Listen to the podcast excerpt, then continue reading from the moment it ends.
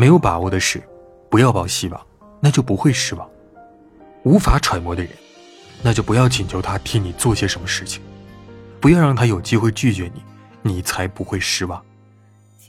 不要爱上一个看来不会爱上你的人那就不用失望。有些失望是无可避免的但大部分的失望都是因为你高估了自己。